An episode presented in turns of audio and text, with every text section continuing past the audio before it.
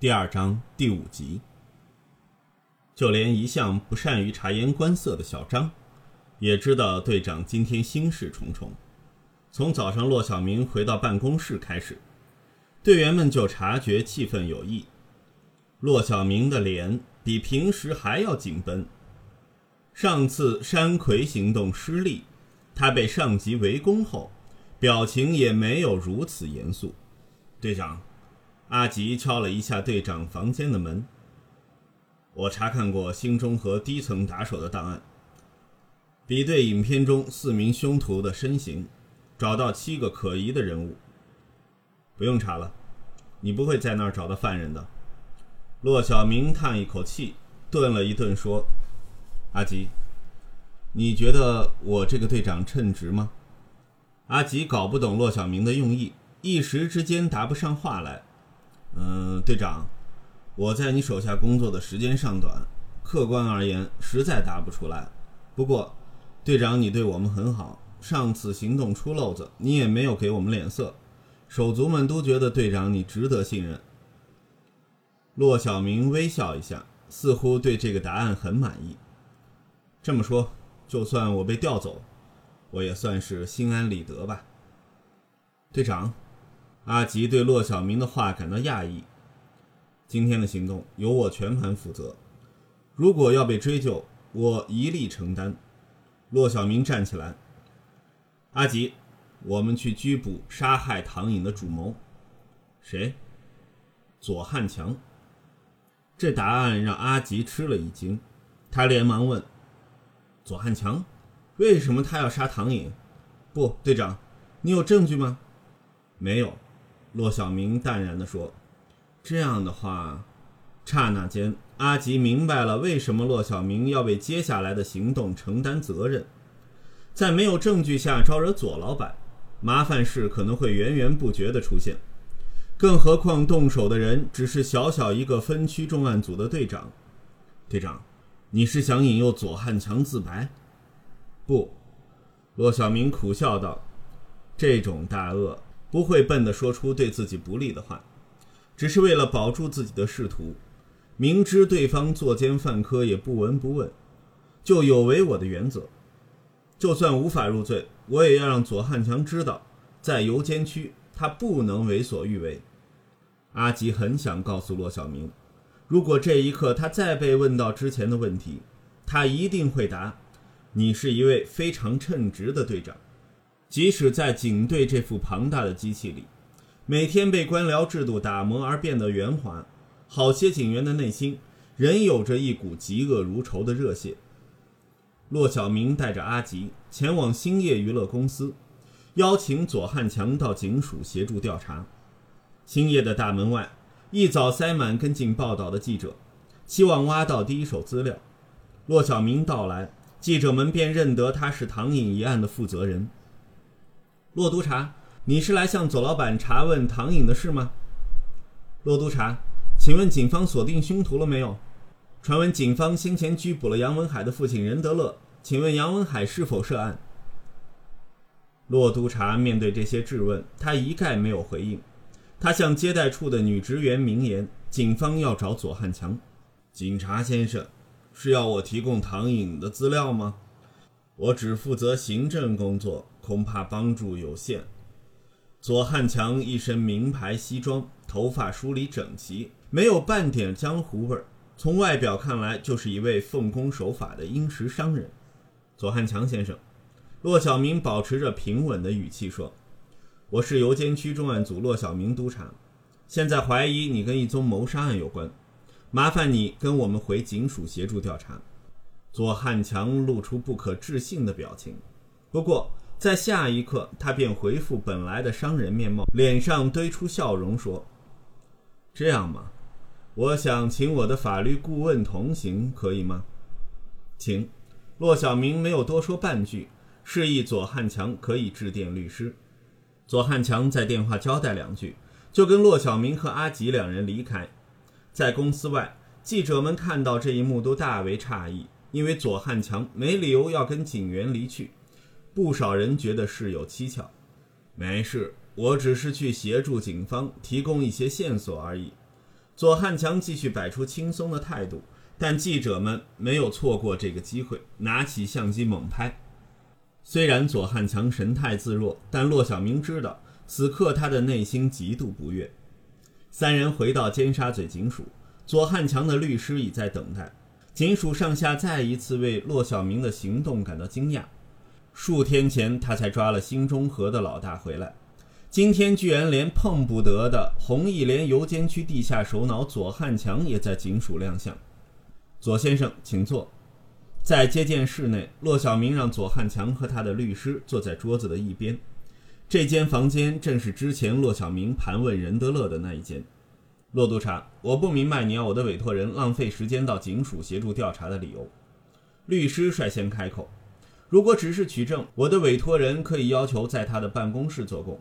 我相信左先生涉嫌串谋及唆使他人谋杀。”骆小明没有拐弯抹角，直接把结论丢出来。左汉强眉毛一扬，但他没有说话。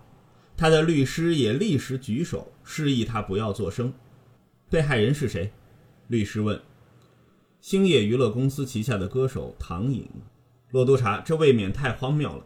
律师笑道：“为什么星夜娱乐公司的老板要伤害自己旗下最有前途、最具赚钱能力的员工？照你所说，凶徒应该反而是跟星夜娱乐公司或左汉强先生有仇的人。”伤害唐颖以换取打击左先生的生意为目的，骆小明反问道：“这我不清楚。我们是事件的被害人之一，捉拿犯人是你们警方的责任，不是我们的。”律师以凌厉的目光扫过骆小明和阿吉。演员杨文海被殴打一案，请问左先生能否提供线索？骆小明突然转换话题：“我只是从记者朋友口中得悉此事，之前对此并不知情。”左汉强的答案就像昨天面对记者时所说的差不多。那么，左先生有没有任何猜想？例如，为什么杨文海会被殴打？律师正要抢白，左汉强伸手拦住律师，说：“以一位市民的角度，我猜他可能因为平日行为不检点，跟某些人物结怨，招来报复。我听说杨文海的生父是黑道人物任德乐，对此说来，他被殴打。”可能跟黑社会有关，这一点我想警方比我这个普通市民更清楚。好家伙，骆小明心中暗骂。那么，导演梁国荣、女演员沈雪诗和电台节目主持丁占美等等，左先生又认识吗？他们是公众人物，我当然听过名字，或许曾在某些场合见过面，但我不记得了。梁国荣三年前被掌掴。沈雪诗和丁占美去年分别被撸上修旅车禁锢五小时，和遭到六名大汉恐吓。这些事件都发生在他们公开发表跟左先生或星业娱乐公司旗下艺人相关的言论之后。你有什么意见？这些事件都没有关联性。这些事件都没有关联性。律师代左汉强回答。丁占美遇袭之前就不断在电台节目中批评香港政府。这么说来，警方有没有请特首到警署问话？当然，如果有粉丝觉得某些言论伤害了他们的偶像，于是做出违法的行为，我本人也深感遗憾。左汉强微笑道。骆小明发觉，左汉强根本不需要律师陪同，单靠自己也可以把事情撇得一干二净。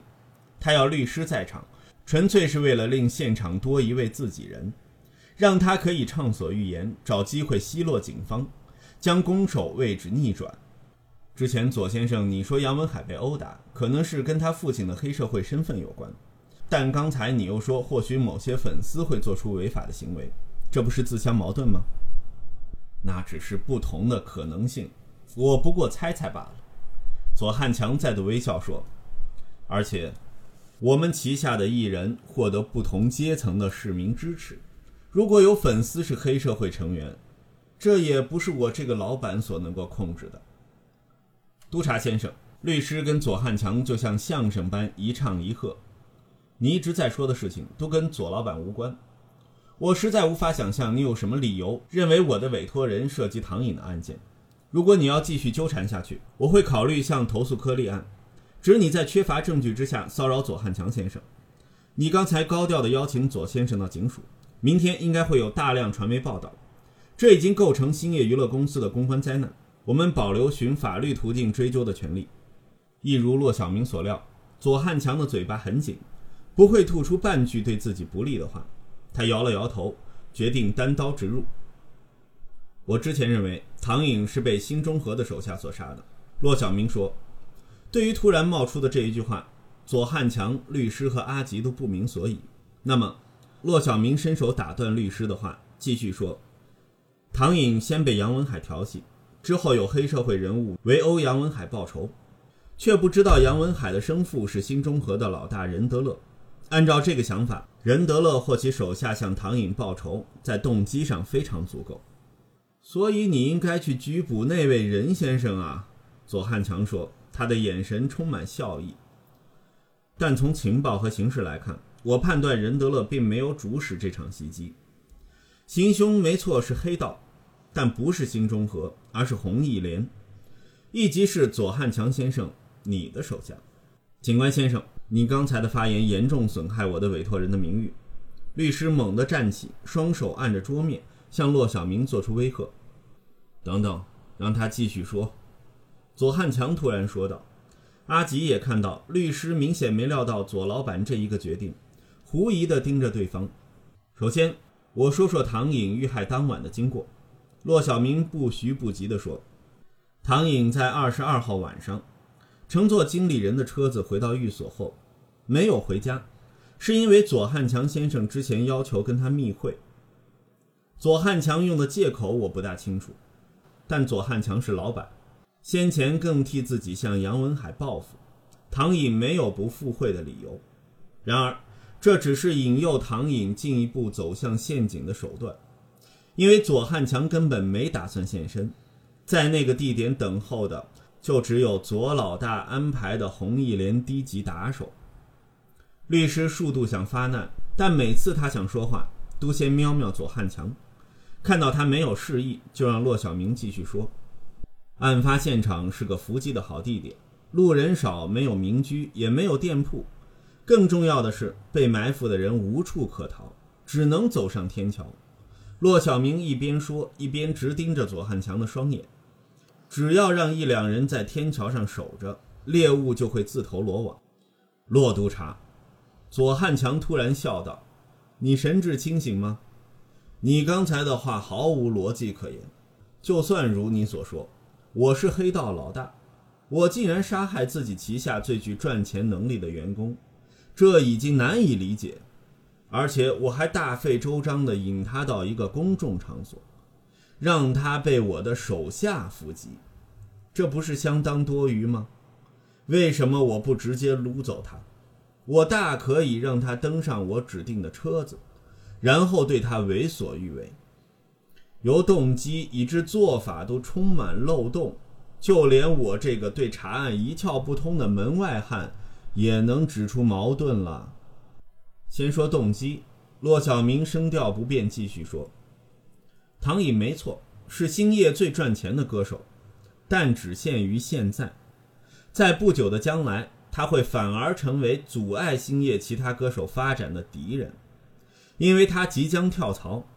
他一旦转到新的经纪公司，他对星夜就毫无价值。之前在他身上的投资不但白费，更变相成为同行对手的资产。”骆小明知道左汉强向来重视市场占有率，从红一联蚕食新中和势力版图的手段，可见这个男人对垄断市场有着异常的执着。骆督察，我不知道你们从哪儿听到不可信的传言，但唐颖跟兴业签了十年的合约，离合约完结还有七年。律师反驳道：“如果合约没有法律效力呢？”骆小明冷冷地丢出一句。从律师和左汉强的表情，骆小明知道这一点，他算中了。香港法律规定，十五岁以下的未成年人如需要工作，必须有父母或监护人的同意。唐颖十四岁加入兴业，他签的合约在法律上不会被承认。打算挖掘的日本公司一定从唐颖口中知道这个细节，而这一漏洞就成为他们在合法的让唐颖跳槽的理由。你们留意这一点的时候已经太迟了。唐颖知道自己有机会在更庞大、根据规模的公司发展，自然不愿意跟兴业补签新合约。日本公司挖掘只是坊间传闻，没有事实根据。律师说，即使有新的公司挖掘，凭此便诬陷我们的委托人串谋杀人，未免太荒唐了。这是动机之一，还有其二、其三。骆小明继续说，失去唐颖这只会生金蛋的鹅，已是无可避免的事实。将其干掉，一拍两散，是减少损失的最佳办法。但左先生是位非常精于算计的生意人，就连死去的鹅，他也会用尽他身上的每一分血肉。偶像明星的死亡永远是最佳的宣传。人虽然死去，但只要拥有死者遗作的发行权，反而可以赚取数十倍甚至数百倍的利润。重点是这一场死亡的戏码要够瞩目，配合公众宣传，将死者塑造成为陨落的巨星，作品就能大卖。骆小明昨天看到左汉强在记者会上说唐颖的新唱片如期上市。才惊觉这个隐藏起来的利害关系，所以，你不但用计令唐颖在公众场所遇袭，更偷偷通知八卦杂志的狗仔队去跟踪他。唐颖遇袭的影片是你刻意安排的，你希望这场血腥的袭击登上杂志封面。不过，那些余悸并不像你想的那么丧尽天良，拍到这种情景，反而第一时间送到警察手上。因为师傅点破了凶徒持刀袭击唐颖是有预谋杀人的证据，骆小明就发现之前猜想的心中和小弟意外杀人并不是事实，而这场骚更是一石二鸟的好方法。骆小明没有让律师抗议，说：“你或许已收到风声，知道任德乐被警方盯着，这是完全吞并新中和的最好时机。”万一任德乐在退位前将权力交予接班人，事情就会添变数。唐颖被杀，任何知道杨文海跟任德乐关系的人都会猜想新中和的小弟是凶手。无论是否乐爷主使，是蓄意杀人还是意外误杀，道义责任都在新中和身上。左老大有此为借口，往后对付新中和便有节有理，名正言顺。其他区域势力也无法干涉，江湖就像战争，你一直欠的就是一个出兵的借口。我的委托人对你的臆测不会做任何答复。律师紧皱着眉说：“你说的全是无稽之谈。如果你有足够的证据，麻烦你放出来。”没错，我没有证据，但你的手下犯了一个错误。”骆小明保持着语气说道。我之前一直猜想，新中和的古惑仔行凶后移走尸体，是因为错手杀人，一时情急，于是让唐颖人间蒸发，以免招来红一连的报复。可是，当我发现唐颖的尸体没有衣服，我才明白当中的原因。凶手想带走的不是尸体，而是尸体身上的衣服。左先生，你有看过唐颖遇袭的影片吗？我有看过。那又怎样？没有人料到，娇小柔弱的唐颖居然在危急关头肘击凶徒，那一下反击力度很猛啊！那个犯人正面吃了一记，虽然镜头没拍到，但我相信他的鼻子或嘴巴被打个正着。即使戴着口罩，多半他有流鼻血或者被打掉门牙。影片中那个矮个子的确用手掩住口鼻。唐颖被杀后，犯人之一发觉自己满脸血迹，这一刻他才觉察自己的血液可能沾到唐颖的衣服上。问题是，唐颖坠桥而死，身上已沾满他的鲜血，凶手无法确认在纠缠中有没有留下血液证据。一般黑帮寻仇，犯人未必在意身份暴露，可是这一回却是整个计划中必须隐藏的关键。犯人是谁不要紧。重要的是，他所属的帮派是哪一个？若警方成功抓获行凶的古惑仔，利用血液 DNA 证明他就是凶手，而他是红一连，而非新中和的成员，那就坏了左老大的大事。凶手们没办法在现场花时间脱去尸体的衣服，只好整具尸体带走，之后再处理。如果事情像你所说，不是也没有证据了吗？左汉强冷冷地说。他的样子变得相当难看，衣服是没有了，但血液不一定在衣服上。骆小明取出几张角度不同的照片，上面是凶案现场的天桥阶梯。证件科几经辛苦，在一个扶手上找到血迹，而血迹所在之处，正是影片中唐颖打中的矮个子曾用手触摸过的位置。那影片记录了完整的行凶过程，是难以推翻的铁证。现在，我们只欠找出血液的主人。是的。我手上没有证据可以证明左先生唆使他人谋杀，但这个矮个子凶手的证言便能够。你们已经抓到这个矮子？左汉强以低沉的语气问。虽然他的外表仍是西装笔挺，但他摆出的姿态已经不再像一位光明磊落的商人。我们已有同事在跟进，明天之前就会抓到目标。骆小明露出一个意味深长的微笑。那么，你们现在仍未有任何证据吧？左汉强说：“你所说的不过是猜测。”江，你有没有计算过这位骆督察刚才说了多少足以构成诽谤罪的话？律师愣了一愣，他没料到左老板在这时会叫他。嗯，那些话一旦被公众知道，便足够提告了。骆督察。你要跟我玩吗？我奉陪到底。左汉强露出艰险的笑容。你尽管扣押我四十八个小时，但如果你一无所获，你就会面对排山倒海的诉讼。我没打算扣押你，明天这个时候你就会被正式拘捕。我今天找你来，只是想告诉你一个重要的讯息。骆小明站起来说。我管你是黑社会大哥还是上流社会的大老板，总之，我不卖你的账。其他的同僚不敢抓你回警署，但我敢。你别以为能够一直只手遮天下去。话毕，骆小明打开接见室的房门，示意左汉强他们离开。左汉强似乎没受过如此侮辱，二话不说往门外走去。律师跟随其后，临走前瞪了骆小明一眼：“队长，原来扶手有血迹吗？”我记得报告中没有这个。阿吉在他们离开后，在走廊上向骆小明问道：“没有，那照片是假的。”咦？阿吉，通知手足和情报组，全面警惕红一连今晚的所有活动，尤其注意那些负责行动的武斗派。我刚才撒了饵，就看左汉强上不上钩了。上钩？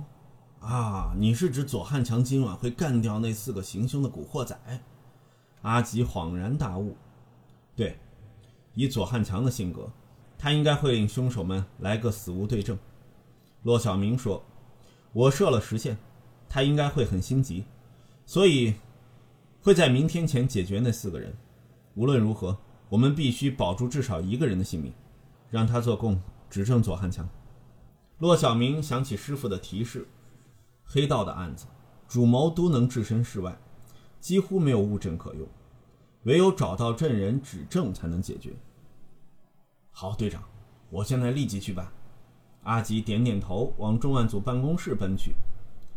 虽然骆小明刚才摆出一副毫不认输的架势，实际上他并不如外表那般强悍。他押上自己的职位和前途去赌这一局，而他知道，胜算不过是一半一半。干得不错嘛！骆小明不妨有人在身后，不过那道声音没有让他太惊讶。在他身后不远处，左手撑着一根短短拐杖的是关振铎。师傅，你为什么？不，你说我干的不错，是指左汉强的事？骆小明本来想问师傅为什么在警署。当然，关振铎指指接见室旁的房间，那儿有监察接见室的仪器。我刚才一直在看。可是左汉强会否露出破绽，仍是未知之数。骆小明叹一口气：“来吧，小明，我们到外面走走。你的手下会处理余下的事，不用你费神。到外面去哪儿？去破案。”关震铎亮出一个神秘的笑容。